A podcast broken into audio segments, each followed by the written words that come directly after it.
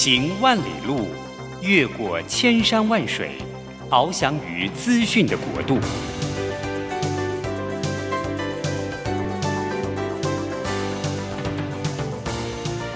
以全方位的视野，飞向更高更远的目标。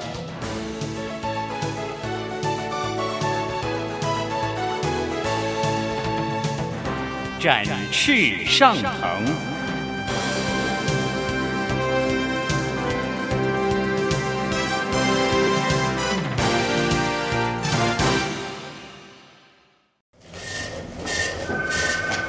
这工作不是我的专业，我之前没有做过啊。奇怪了耶，事情都已经那么多，都做不完了，老板还啰里啰嗦的交代一大堆。职场轻松学，透过职场达人的真实故事以及深入职场的剖析，在轻松对话当中解答您的工作疑虑，排除您的工作障碍。职场不能说、不敢说的，在这里一次让您轻松学。欢迎收听张敏敏制作主持的《职场轻松学》。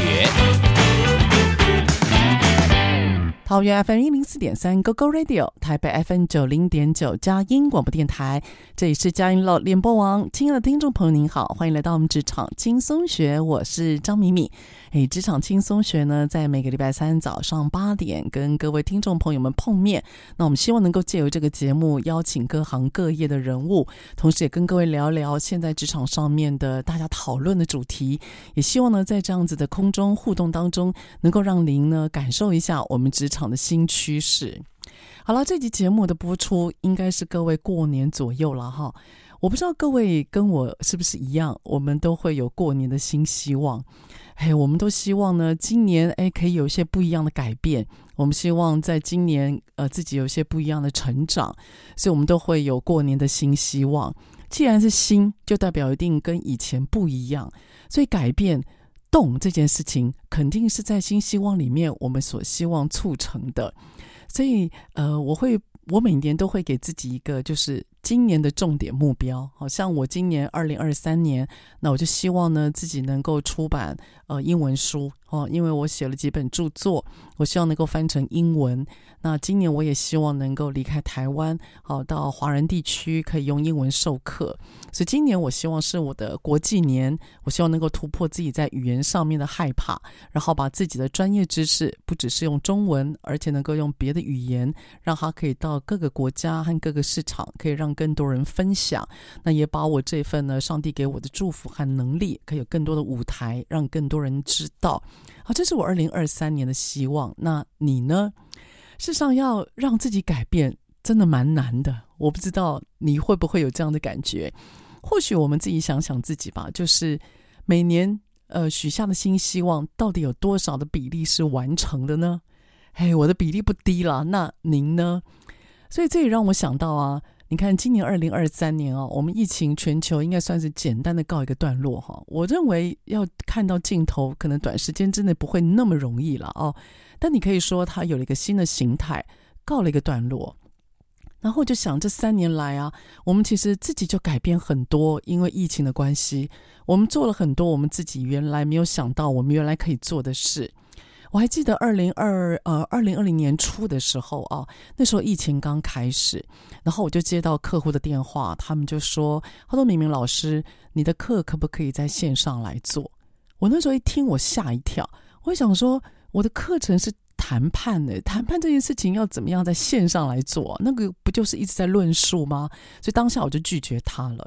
那过了两天呢，又有另外一个客户打电话来问我说：“明明老师，那你的课可不可以在线上操作？”第三通电话也是一样的要求。我赫然发现，这好像是一件必须要做的事情。所以呢，就从那以后，我就开始学怎么样用 Zoom 来上课，然后怎么样用那个呃微软的软体来上课。接下来呢，我不知道各位有没有印象，有一段时间那 Clubhouse 就是只有音乐音声音的那个软体，也是蛮流行的。你看，三年之后，我们在线上的软体开会已经变成常态了。所以你说，我们到底可不可以学新东西？我觉得肯定是可以的，只是在于我们有没有那个环境，或在于我们有没有被要求，或在于我们想要怎么样去面对我们新的样貌，或者是新的职场和人生啊。所以这个我是还蛮感慨的。那这个感慨呢，为什么今天会成为一个主题？是因为我在一月份的时候，呃，我创办了一个协会。那这个协会主要最主要是希望能够推动，呃，我的一些呃，就是我们中小企业的企业主，那他们呢在推动变革、推动转型的过程里面，那我们有一套蛮好的工具，所以我希望能够帮助他们，把我们一些在台湾累积的中小企业的经验能够复制，而让他们少走一些冤枉路。在一月份呢，协会成立的时候呢，那我就在底下听听台上呢，我的学生或我的企业主在分享他们怎么使用这个工具的心得。那其中有一个人，他呢分享了一件事情，让我蛮震撼的哦。呃，这是一个我在台中的企业主，他人真的非常可爱，我很喜欢他哦。那这位企业主呢，他就来到了台北我们协会的会场，他就拿着麦克风跟我们分享说。他来推动这个变革管理表格的时候呢，他们公司大概主管走了三分之二。好，我听到之后我吓一跳，一年之内耶，主管走了三分之二。然后我就看着他的脸，我就想，哇，你不会觉得很很心痛吗？就是走三分之二的主管哦。然后他话锋接着一转，他就说。他很高兴他们走，然后我又觉得更奇怪了。我们现在不是留人都来不及了吗？然后他就说，他觉得啊，当一家公司在面临所谓的市场变化，其实呢，我们都必须要要求员工或者散发一个讯息，就是啊，公司真的需要改变，不能只是领薪水。你必须要跟着市场，还有主管的思维去做快速的变化。那怎么样在快速的变动当中，你动我也动？怎么样大家在动的过程里面，能够真正有一个共识在？因为有共识了，我们才可以一起工作，叫做共识嘛。所以怎么样有共识而共识，是这个台中这位好伙伴他所要求的。他说未来的路很长，他希望呢认同理念的伙伴留下来，他不希望。到未来，呃，可能疫情再起，或者是全世界这样市场的大变动再起的时候，他拥有的是一个很沉重的团队。所以他说他没有要留每一个人，但他希望留下来的人都能够认同一件事，就是改变是有必要的，而且呢，要从自己的底子功和心里慢慢去。呃，认同这件事情，否则再多的薪水、再高的红利，其实都没有办法去替代每个人这样的思维。说真的啊，就如同这位台中的伙伴他所分享，他说：“我们都是大人了，谁能够改变我们？不就是我们自己的认同和我们自己愿意吗？如果你不认同，也不愿意，说真的，有排山倒海的力量，也不可能去改变你的。”所以我觉得，当然，我觉得外力这样硬改变也是不好的。所以他的分享里面就让我蛮震撼的。他带着微笑在讲这个故事啊。事后我就跟他聊了一下，他就说：“老师啊，我觉得这个工具真的很棒，我一点都不后悔那些离开的人，因为啊，他说真正留下来的，他深深深相信就是会跟他一起奋战的伙伴。”哎，我听了蛮感慨，一方面高兴，一方面也为他心痛。有时候我就在想，我们只是要写一张表格，有这么难吗？这张表格其实就是把你想做的事情、该做的事情填上去啊。那为什么我会对这种表工作表格特别执着？是因为我以前是在国际的外商工作。那各位你能想象啊？我们人在台湾，可是我我的母公司的老板是在巴黎。那同时呢，我们可能需要上海那边的支持。然后，同时我们需要去邀请新加坡的老师来台湾授课，但同时呢，我也必须要跟纽约那边要一些新的资料。你能想象，当我们今天包括来自于全世界，例如巴黎、纽约、上海、新加坡，甚至日本的伙伴要一起共事的时候，我们在不同的时区，我们拥有不同的语言，如果我们没有共同的管理的。呃，一些方式或系统，我们怎么样一起合作呢？这根本是不可能的啊。所以，像这样子，必须要有共识语言的一张表格，其实是帮助我们在做国际化，还有在应对市场一个非常重要的工具。因为这个表格它有个逻辑在，所以它会让我们知道说怎么样修改是能够符合这个逻辑，但是又不会乱走一通的。所以我对于这个表格有个执着在。有时候呢，我看到这样子的一个变革管理的工具进到各个产业或各个公司，他们的每个员工的反应，甚至主管的反应，其实都让我蛮惊艳的。那也算是我过去三年的学习吧。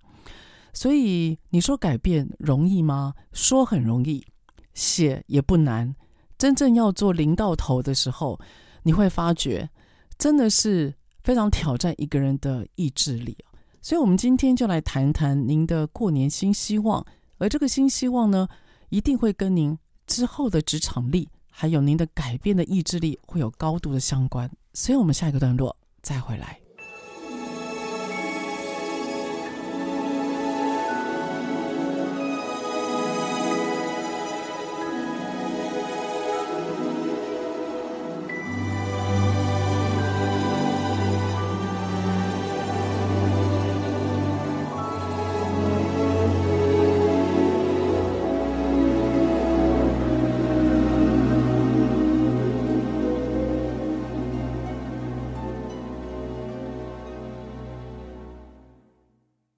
It's beginning to look a lot like Christmas everywhere you go. Take a look at the five and ten, it's glistening once again with candy canes and silver lanes that glow. It's beginning to look a lot like Christmas. Toys in every store but the prettiest sight to see is the holly that will be on your own front door. A pair of hop-along boots and a pistol that shoots is the wish of Barney and Ben.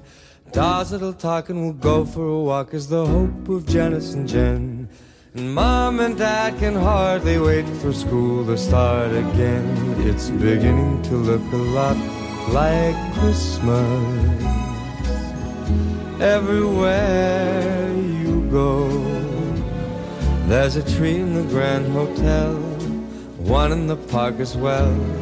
It's the sturdy kind that doesn't mind the snow. It's beginning to look a lot like Christmas. Soon the bells will start, and the thing that'll make them ring is the carol that you sing right within your heart.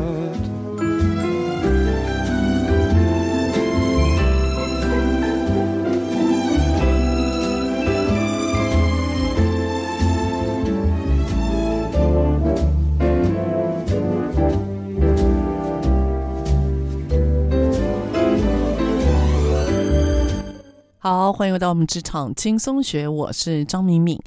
我们今天谈到的是新年新希望，不知道你今年有什么目标为自己设定，而成为更好的你呢？或者成为一个你最想要的你？我觉得每一年立一个新目标是很重要哈。我二零二三年呢，我希望能够加强自己的语言，然后我希望能够出版英文书籍，我希望能够把台湾的知识能够外销到全世界。我也希望能够把自己的知识能够转换成新的语言，例如英文，然后我可以呢至少到海外去，好把这样的知识能够呃散播到全世界。呃，我觉得上帝运用我的语言，还运用我的舞台，他一定希望我能够照顾更多的人，所以我希望今年能够有语言的能力而往外走。好，那你的新希望呢？事实上啊，我们在上一个段落我们提到了改变这件事情啊，改变真的不太容易。像我在一月份的时候，我就刚考完托译，然后在呃准备前的两个月哦，我其实每每次想到那个念英文的时间到的时候啊，我必须要承认哦，我能够想理，我能够想到借口或理由不要念哦，我一定会尽我所能的。我想到要念英文，然后我想到我都已经多大年纪了，还要再背英文，我想到我背得起来吗？然后那些英文单词又不是我们常常用的，所以我就也蛮抗拒的。可是呢，我就提醒自己，照表操课，不要想就对了。好，但纵然是这样逼自己哦，我大概希望一个礼拜能够用，我就希望一个礼拜能够练英文大概四次吧。那每次总要一个小时的时间吧。我觉得还是还是不是做得很好，大概达标率约莫百分之五十到六十，最多也是这样而已。所以。我我觉得那个达标的意志力啊，才是真正一个人是否会成功的关键。我觉得我这方面还是挺软弱的，所以改变这件事情真的不太简单。而如果进到公司，一个老板或一个经理，他要让员工改变，应该就更难吧？事实上，在改变的过程当中啊，我们很多的学术还有研究里面都发现，员工他会抗拒改变。最主要是来自于他的两个原因，第一个就是他的不习惯。所谓的不习惯，就是会打乱他原来工作的方式啊，例如他。每一个人其实，在工作里面都有自己的模组，他会知道什么时候要写新的 proposal，他知道那个 proposal 的格式是什么，他知道这个东西存档之后要放在哪里，然后写完之后要流程给谁，他也可以预测呢，这个 proposal 如果 send 出去之后，可能会有二到三天有一个空档，因为在等待主管的 feedback，所以他可以利用这个空档，可以做其他另外的专案。所以，我们每个人在工作里面，其实都有自己的模组，因为这个模组会让人有安定感，而且可以让人预测未来。那人可以预测未来，有安定感，通常他在公司里面，他就比较容易沉得住气，然后就面对所谓的变动，或者让面对所谓新的挑战。可是，当今天老板他一声令下，他要你学习新的东西的时候啊，我想这新的事物，不管是一个城市软体，或者是一个专案的方法。它都会改变你原来的工作的模组，那你原来的工作的秩序被改变之后，你要重新拾回那个秩序。有些人他就会觉得厌烦，有些人他会觉得他没有办法应付现有的工作，因为新的秩序还没形成，而旧有的秩序又要求被打破，所以他会有反弹。所以呢，我们发现，在改变里面，对员工来讲，最重要的就是他原来的工作的模组跟流程是被改变的。所以这个模组跟改变呢，呃，我觉得是很多的上阶经理人，当你将要推新事物的时候，你一定要想办法把这个新的东西跟员工他旧有的东西要能够连在一起，或者就是说呢，两边一定要有一个 overlapping 的一个重复动作会比较好，他的抗拒会变少。那第二个员工为什么会抵抗改变？很大的原因是因为害怕，害怕什么呢？害怕这新的改变，第一个会取代他的专业，第二个会取代他的工作，第三个会取代他对于所谓预测未来的能力。所以这种取代，因为人害怕自己没有价值，所以开始变得紧张。所以这样的害怕也来自于能力无法展现。那我觉得呢，过程当中。呃，员工是需要被鼓励的，那员工是需要被指引的，因为我们在采纳新事物，一定都会犯错。那犯错的过程里面，如果他得到的是鼓励，得到的是支持，得到的是引导，那么他在找新方向的时候就会比较有自信。这自信会让一个人愿意去摸索，而增加了他面对变动的能力。所以，有关于员工他为什么会抵抗，我认为有两个一重要的原因。第一个就是他原来的模式被打扰了；第二个，他害怕，他害怕种种的取代或者是不确定。所以，这样子的所谓的变动，啊，所员工所产生的抵抗，事实上，第一个感受最深的一定是经理人或者是高阶老板。所以你会发现，如果你是经理人或高阶老板，你要员工做一个简单的事情，其实就非常不容易了。呃，例如我我之前碰过一个非常印象很深刻的例子啊，就是有个老板他只是要求最后一个走的人要关灯，就这样子。可这件事情要推了半年，就是推不动。他常常呢隔天早上第一个来，然后就是会发现有灯就是没关，所以他自己形容他说他看到那个灯没关的时候，他刚开始前一两个月他根本是爆气啊，他很想要揪出那个人到底是谁。后来他发现、啊。这件事情不能用处罚来做，他觉得要让同事们同才之间彼此提醒，所以他就有很多的奖励制度，是由同才之间彼此提醒而成的。所以有关于所谓的改变这件事啊，非常考验一个主管他怎么面对员工的不配合，或者是员工的一个失呃失误，然后他必须要想尽各种办法，能够让员工而改变。事实上，这样的改变呢，也直接发生在我们二零二三年以后的职场。所以今天呢，我想要特别跟大家来分享一下，在二零二三年，呃，《经理人月刊》还有《天下杂志》，他们有针对职场，嗯、呃，有有呃有一两篇蛮重要的报道，我认为还蛮有价值性的，所以希望能够跟大家来做分享哈。好，有关于二零二三年的职场呢，有几个重要的变化，那希望能够让大家感受一下，你有没有感到这感受到这些改变？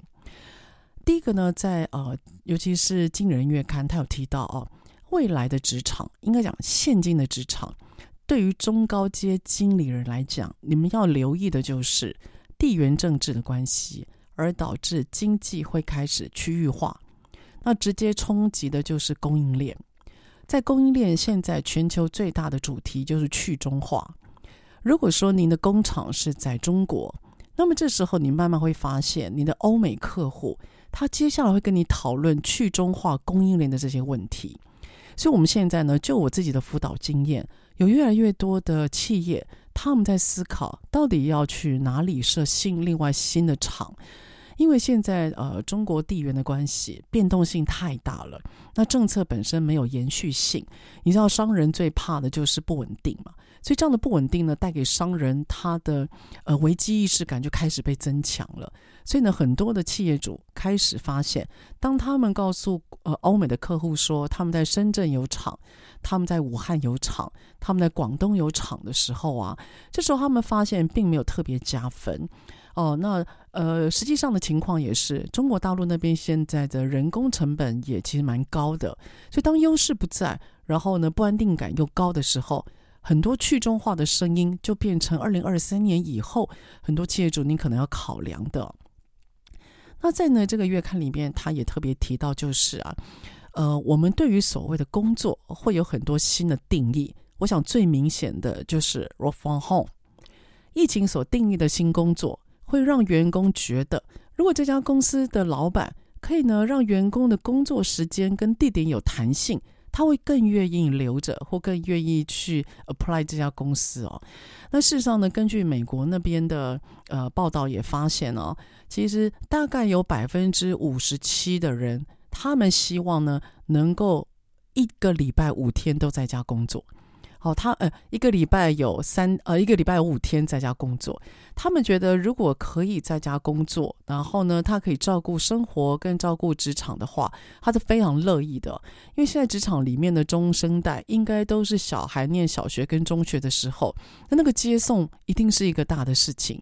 他们认为，如果能够把接送这个时间给算进来，而让他更有弹性的去安排工作的话，事实上有更多人他更会更愿意在公司里面工作。好，这个是我觉得大家可以做参考的。然后另外呢，疫情定义的工作啊，就开始有另外两个趋势哦。第一个就是公司他想要监督员工到底有没有认真在工作的这件事情变得越来越重要了。我们听到很多的老板他会说：“哎，我都不知道他到底有没有在工作，我又看不到他哦，因为你可能 人在台北，可是你的员工或厂区的人事实上远在台南，所以你怎么知道你的员工有没有在上班？这件事情对越来越多的企业主是重要的。好，事实上你也根据美国的市场统计，在监督员工是否上班的这个市场。”哦，比如说包括软体或包括硬体或签到或监看系统等等，它的市场是在发展的，它是在成长的。所以呢，到员工监控啊，了解员工到底有没有在工作这件事情，对企业主现在越来越重要了。好，那有关于疫情新呃定义工作，然后引发的第二个趋势，我们待会儿再回来。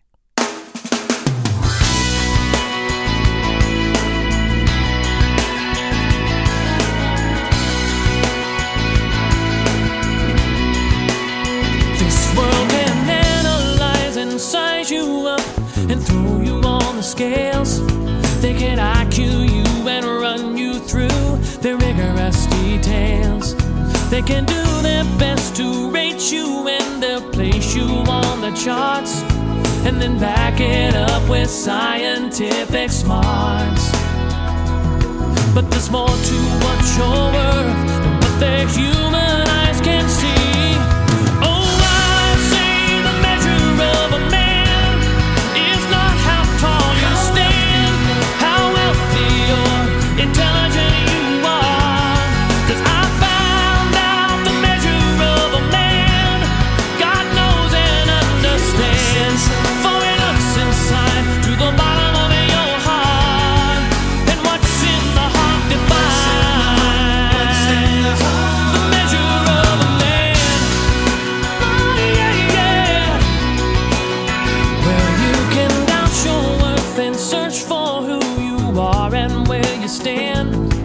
God made you in His image when He formed you in His hands.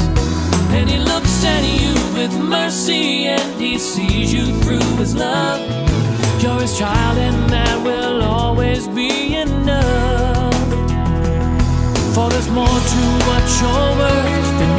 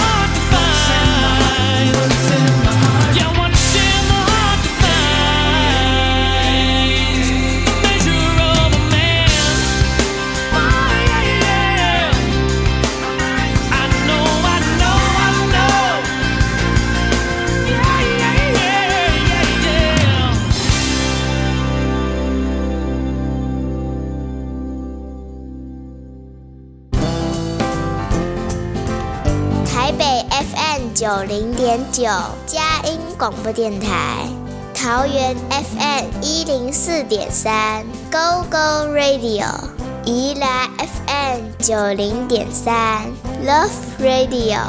这里是佳音 Love 联播网，精彩节目，欢迎继续收听。欢迎回到我们职场轻松学，职场轻松学在每个礼拜三早上八点到九点播出。那我们的节目呢是在桃园 FM 一零四点三 Go Go Radio。台北 FM 九零点九佳音广播电台。事实上呢，如果您喜欢我们的节目，你也可以在呃您的 Google 上面打关键字“职场轻松学”，您都可以呢在网网络上面，或者是您的手机 device 里面，都可以看到我们节目，而随选随听。我们的节目呢也会把它直播成 Podcast，所以包括 SoundOn，包括 Apple，呃，您都可以在里面听到我们的精彩内容。所以呢，各位听众朋友，如果您喜欢的话，哎，这个节目也许呢，您就可以留在您的手机或您的装置里面。那我蛮多的听众朋友，他说我的声音很适合晚上睡前，因此他会把我的节目呢留在他睡前，然后把它当做一个知识性的节目来收听哦。呃，真是太可爱，因为很多听众朋友说我的声音像蔡琴，各位觉得呢？哎，我觉得好像有点像，我很非常喜欢蔡琴的声音，所以我听到这个比喻，我觉得蛮开心的。那希望呢，我呃，我觉得在现在很多的 YouTuber 或者是 Podcast 里面啊，那种随口谈的谈谈话节目其实挺多的。那因为我自己是讲师，所以我希望能够在节目里面能够有些知识性的内容。那希望各位听众朋友不会觉得太沉重，或者是呃，你会觉得好像知识量太多。因为我觉得每个人都在花时间听嘛，那时间是一个人类最宝贵的资源之一，而且它呢，它不分谁，不管你姓陈，我姓张，他姓黄。不管大家是谁，你是你的时间资源，每个人都是平均的，所以这个这么如此平均而且公平的资源都不应该浪费。所以我希望各位在听 Podcast 的过程里面，也能够有些知识点。我觉得知识点的学习应该是蛮重要的吧，这是我的观点。好了，那我们这段的节目呢，就要跟大家继续来谈谈有关于疫情重新定义了工作。那尤其是 work from 呃 work from home，似乎非常受到职场人的欢迎哦。那其中呢，这个 work from home 呢，也引发了两个趋势。第一个就是公司想要监工员工到底有没有在呃工作的这个趋势是明显的。那我在上一段节目也跟大家提到了，这个市场呢，事实上它是大幅成长的。那第二个就是啊，我们现在有发现，公司愿意 hire 新鲜人的比例变高，为什么呢？因为新鲜人他会带来新鲜的技能，尤其呢，在有关于大数据的运用、AI 的运用、新的软体的运用，其实这些学校刚毕业的孩子，他们的技术是最新的。所以我们现在有发现啊，如果您是理工科的学生，或你本身具有软体撰写语言的能力，或你本身呢，在有关于影像、图像的设计感上面，可以跟呃电脑连在一起的话，那么您的呃，毕业之路其实之后的工作其实是非常光明和坦荡的哈，所以我们现在有越来越多的企业主非常乐意去害有有关于新鲜人，那尤其呢，您是有 AI 大数据或者是软体语言撰写能力的同学们，我觉得会更受欢迎。所以这是有关于疫情重新定义工作而引发出的两个非常重要的内容。好，因此呢，有关于疫情，那它引发的第三个趋势就是多元技能。事实上呢，在呃张敏敏的节目里面，我们也提到所谓的斜杠，在这边我一定要再三跟大家来提醒啊，所谓的斜杠，它并不是代表你在兼差，其实斜杠它最大的意义就是你有第二个专才。各位你要听好，它的关键字叫做专，所以代表你在那个领域是好的，是精通的。所以你不能摸一摸会一会，然后你就说你你今天是斜杠，斜杠不是，并不是兼差，他在告诉你你有第二个厉害的，而这个厉害呢，必须也要能够经过市场的洗礼，而且要能够经过市场的考验。所以假设啊，假设你行销，你行销很厉害，但同时你的语言也很厉害。那么你的行销跟语言加在一起，就会让你成为第二个新的厉害人物，就是你会有一个新的舞台。那我我举一个最近我还蛮感动的例子，就是所谓的斜杠跟厉害哦。各位知不知道那个杨紫琼啊？杨紫琼是一个我非常佩服的演员啊，她呢拿到了最新金球奖的最佳女主角。那她在台上的呃致辞里面呢，她提到了讲英文这件事。各位杨紫琼女士啊，她早期是呃从那个特技的演员出来的，那后来当然担任女打仔哦，是她在呃整个华人的影视圈里面非常明显的一个 identity 吧，一个一个身份的认定。可是后来的这种女打仔哦，她演出了情感的戏，然后他后来也进入到好莱坞。各位你要知道，他今天拿的是金球奖，他是一个在以美国为市场的一个影视的奖项。所以你知道杨紫琼她厉害的并不是她的打，她的你知道她的技，她的打法，她的她的那个呃特技，她厉害的地方是她把她的特技加上她的情感演出以及英文，是因为她有一个很厉害的第二强项叫做英文，因为他可以把这个两个结合在一起，所以让他在六十岁之后找到人生一个新的，算是一个成功的角度吧。所以你要晓得啊。所谓的斜杠这件事，它代表是你另外一个厉害，它并不是代表你另外一个兼差。这是我觉得要特别让自己有一个有一个就是这样的定义在，我觉得会比较好哦。所以在新的职场趋势，他也在告诉你多元技能的要求。我们看到很多人呢、他因为在网络上慢慢可以学到新的技巧，而且呢，他不会只限于自己的国家，他可能会呢透过国外的课程。他也可以学到时事，呃，就比较时尚的新的趋势技能，而这样多元技能又能够跨越区域的限制，然后让自己成为一个新的第二强项，是很重要的要求哦。而且也因为这样子的学习管道开放，然后呢，每个人也意识到这样学习的要求必须变高了，所以大家好像不会执着于单一的职场跑道。也就是呢，我们在打破以前所谓啊做这个做一辈子这样的想法，会慢慢的不见了。每个人在职场后都必须要能够学会第二个甚至第三个强项。所以呢，多元技能，而且不要执着于单一的跑道，是一个非常重要的职场的要求。所以有关于大环境的限制啊，或大环境的要求啊，所造成职场改变，我们谈到了中高阶主管，你要特别留意所谓的去中化。然后另外，疫情重新定义了工作，所以 work from home 的要求变高了以后，那么公司对于员工的监控。还有呢，这样子的呃，还有这样对新鲜人的管道的开放是多的。那另外呢，多元技能的要求也是一个关键，也因此呢，在这边跟大家来分享。好，那我想呢，讲到这边，如果你现在是上班族，或者是你现在公司或工厂里面为人工作，那请问你要怎么样去自我改变？然后到底第一步要怎么做？哈，嗯。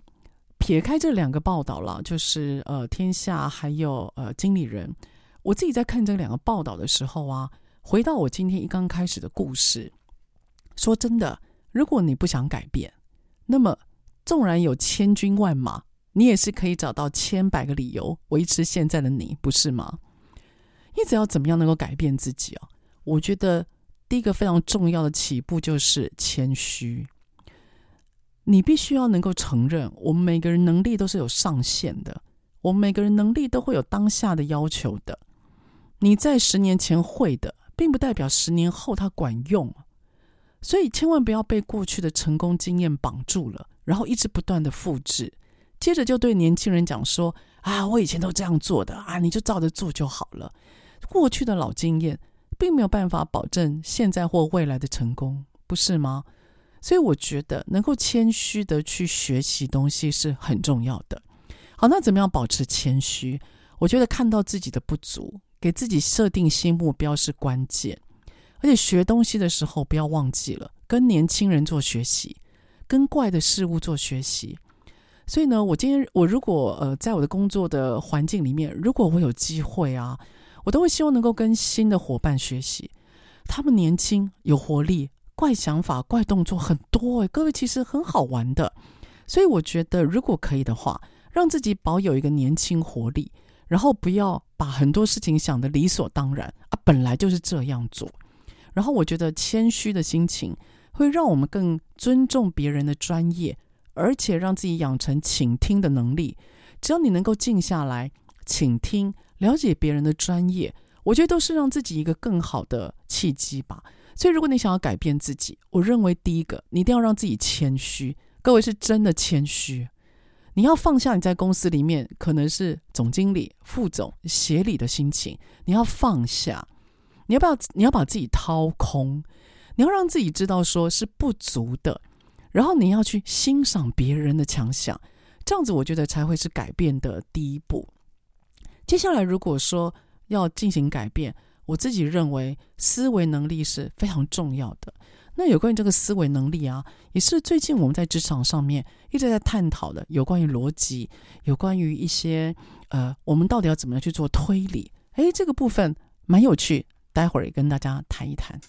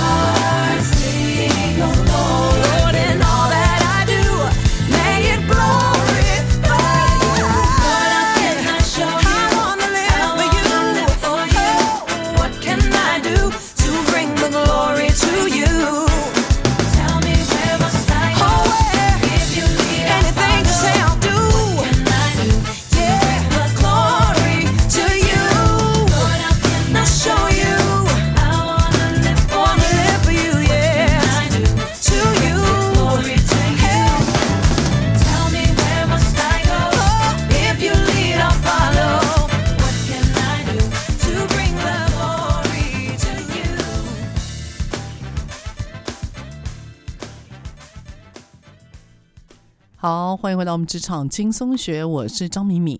今天要来跟大家来谈一谈有关于新年新希望，我们要如何做改变。那刚刚有谈到所谓的思维跟逻辑。最近发生了一件事情哦，我不知道到底是问题出在哪里啊。我事后其实有点为这个女孩子就是难过。我在一个呃 meeting 的场合里面呢，那有一个业务经理。他就跟我讲说，他在二零二三年最主要的目标是希望能够跟他的厂商去谈判，然后希望呢能够增加他原物料的成本。我听到“谈判”这个字啊，我就很敏感，我就问他说：“那你有什么资源做谈判吗？”他这样回答：“他说我们的那个原物料供应链，我们的原物料供应是占他们的比例百分之八十七，然后呢，同时他也是我们最大的客户，所以我觉得我要用这个去跟他谈判。”我听了我就吓一跳，我就问他说：“因为我们今天供应了他百分百分之八十七的原物料，所以我们就可以跟他做谈判，要求增涨价吗？”他说：“当然啦，如果我们不提供给他的话，他就完了。”那我心里就在想，各位，如果你是那个那个客户，你你自己会有什么想法？如果你今天最主要的有一家供应商，他供应了你们家的原料百分之八十以上，然后他说涨价就涨价，你会怎么做反应？我想很自然的吧，你一定会找第二个厂商嘛，或者是你今天会开始把某些原物料，你可能会呃，反正你会自己内化，就自己内部化来做，或者是你尽量定把给他给这个外部的厂商的比例会变低嘛。简单而言，客户他不会这么傻傻的，然后让你说涨价就涨价，他一定会想办法要脱逃这件事嘛。所以我就问他说：“那请问一下，如果今天呢，你的客户发觉，哎，你占他百分之八十七的供应比例，那他如果今天真的跟你讲他不接受，你能怎么办？”他就说：“那我就抽单了，我不给他原物料。”我说：“有可能吗？”他突然停了一下，他说：“嗯，不太可能。”我说：“好，那你要想一想，请问你怎么跟对方谈判？”我为什么举这个例子啊？是因为，哎，我觉得在跟这个经理人对话的时候，他听到我这样子一直问，哎，我不知道这算不算咄咄逼人，因为我实在太好奇了。当我当他发觉我这样一直问的时候，我觉得他快要有点挡不住了，因为我实在搞不清楚这个谈判到底要你要用什么样方式跟他谈判。各位，谈判是一个蛮重的词哦，它很像是对立面，它是一个很严肃的商业议题呀、啊。所以，当你没有想清楚，而你就写了这个目标，重点就在于你谈判的目标是什么？就是你谈完之后要干嘛？你要省百分之五的成本吗？还是你今天要调高百分之十的价格，然后让你的呃毛利可以增加多少？就是你总要有一个目标吧，不然你怎么知道你有没有谈成功啊？这是我满脑子的好奇。可是感觉这个经理人呢，就把他想做的就写上去了，然后他没有深入思考去想，而让整个逻辑开始无法被检查，开始变得非常的 poor。所以呢，在有关于逻辑思维或思维能力。我觉得各位伙伴们，你们可以呢，在二零二三年真的成为一个蛮重要的一个自我训练的一个主题吧。因为现在台湾的职场哦，在有关于思维逻辑训练是一个蛮重要的显学啊。为什么呢？因为现在年轻的伙伴呢，他越来越不服权威这件事。那什么叫做好老板呢？对这群年轻人而言，所谓的好老板就是你在做决定之前，你可以告诉我为什么你要这么做。理由是什么？而为了要回答为什么跟理由这个事情，经理人就必须要把逻辑想通彻，否则呢，你是说服不了这群年轻的上班族或职场新时代的。所以，职场新时代都要的是一个逻辑，要的是一个想法，他不要那种很权威的下指令的。所以，有关于思维能力跟逻辑，我认为是二零二三年我自己觉得啦，是一个蛮重要的显学。那在呃有关于所谓的职场改变呢、啊，我认为有关于领导跟沟通这件事情，应该也是一个蛮重要需要练习的沟通。各位，沟通的关键字叫做“通”，不是叫做“沟”。通就代表我往你这边说也可以，你往我这边说也可以。所以“通”它一定有相互往来的意思。我希望沟通这件事情不是只发生在同台，也可以发生在上司跟部属。上下都能够通，都能够对话，我认为才是让一个团队可以不断往前进，而且重要的力量。那怎么样能够通呢？当然是主管要自己先做起。所以我期待在开会的时候，在讨论的时候，主管除非必要，否则不要打断员工的说话，然后透过提问去引导对方思考。我觉得在沟跟通这件事情。也是一个二零二三年职场上面蛮重要的一个算练习吧。最后用个少数的时间来跟大家谈一谈有关于二零二三年之后，诶，在包括美国、包括《经理人月刊》还有《天下杂志》，他们有整理出五大热门的职业，您可以看一看，您是不是这五大热门职业哦？那第一个，他提到的是电子商务。呃，电子商务呢，在二零二一年以整个台湾来讲，一共有一千七百八十六亿的产值，而且呢，在台湾以每年百分之四十趴数在成长。全世界事实上，电子商务也占了商业比例约莫百分之二十二了。所以毫无疑问的，电子商务在因为疫情的情况底下，而整个被大幅推动。事实上，也因为疫情告一个段落，这个电子商务我们看到了，它还是会被继续成长。现在很明显嘛，你现在到餐厅去，你会发觉啊，餐厅里面的服务人员不会只服务现场客，也不会只是服务实体客人，他其实在他的那个桌子上面都会有一些要准备外带的和外送的，所以我想这个趋势应该是回不去了。所以电子商务是一个非常重要的热门行业。好，第二个热门行业就是云端的运算，好，这个包括 AI，然后包括一些大数据的整理。整理出有对企业在商业或者是策略的决策有用的讯息，所以云端的运算也是热门行业之二。好，第三个呢，谈到是人工智慧，尤其是透过电脑运算而可以自我学习的人工智慧，而这样的人工智慧呢，会大幅运用在包括服务业、包括金融业，他们在运算有关于一些消费者喜好的内容。那那就是谈到的人工智慧。我觉得跟云端运算、人工智慧这两个应该都是蛮有相关性的哈。好，第四个他谈到是医疗保健，医疗保健最主要也是要因应有关于全球各个国家人口开始老年化的趋势。事实上，台湾呢，在二零二零年的时候，已经进入到联合国所界定的老年化的人口了。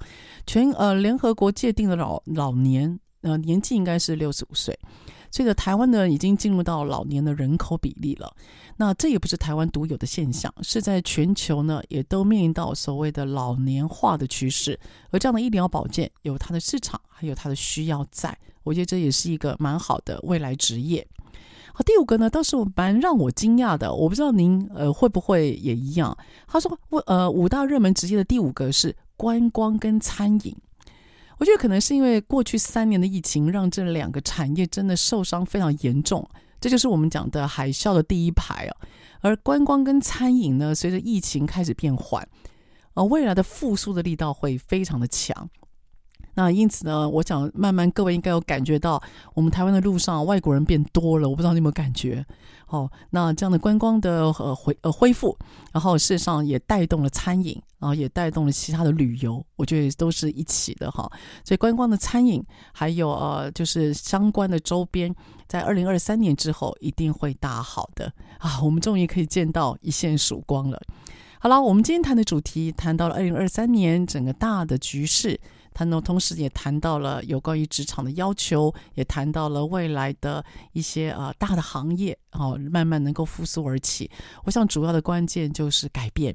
各位，世界不太一样了，那你呢？你要用什么样的方式来面对新的自己、新的职场变化？希望今天这集节目让您感受，然后也希望你有第二个强项，让自己找到一个全新的舞台。好，所以我们下个礼拜三早上我们空中再会喽，拜拜。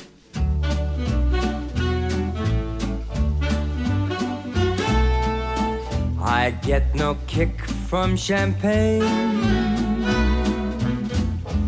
Mere alcohol doesn't thrill me at all. Tell me why should it be true that I get a kick out of you? Some they may go for cocaine. I'm sure that if I took even one sniff, it would bore me terrifically too. But I get a kick out of you. I get a kick every time I see you standing there before me. I get a kick Though it's clear to see, obviously do not adore me. I get no kick in a plane, flying too high with some girl in the sky is my idea of nothing to do. But I get a kick out of you.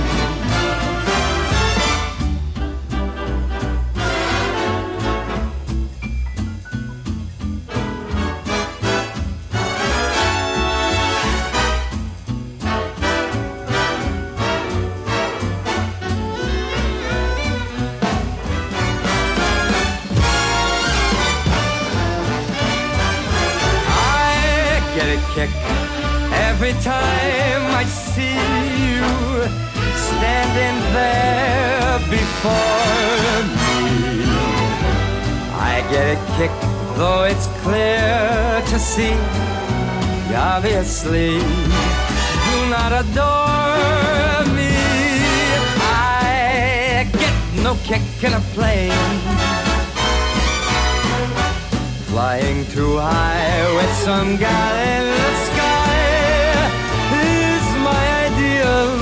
nothing to do, but I get a kick you give me a boot, I get a kick out of you.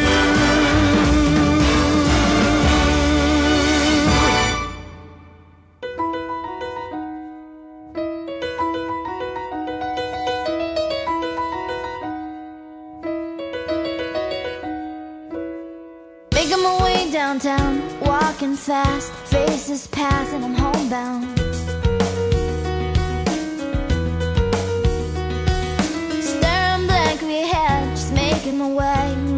away.